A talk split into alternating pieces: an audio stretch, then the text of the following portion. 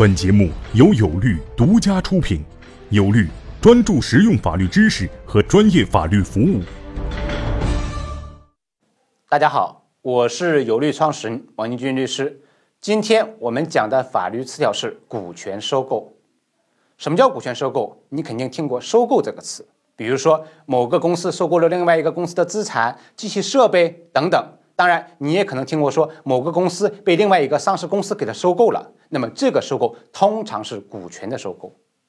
所以，股权的收购就是说，公司原股东之外的其他的股东将公司的股东的股权部分或者全部予以收让或者收买，那么这个就是股权的收购。股权收购有不同的结果产生，一种形式是说我只收购了一小部分的股权，比如说。第三方只收购了公司股东百分之十、百分之五或者百分之二十的股权，那么这就叫股权的收购。这种股权收购并不会产生法律上的大的变化。而另外一种收购是说，我作为第三方，我收购了这公司百分之五十以上的股权，那么它其实就会实现对这个公司的控制。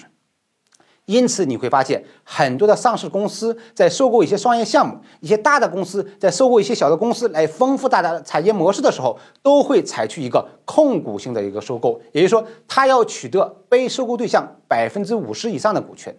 那么，他为什么要这么做呢？其实就是为了合并他的财务报表，真正的控制被收购公司。OK，这就是所谓的股权收购。谢谢大家。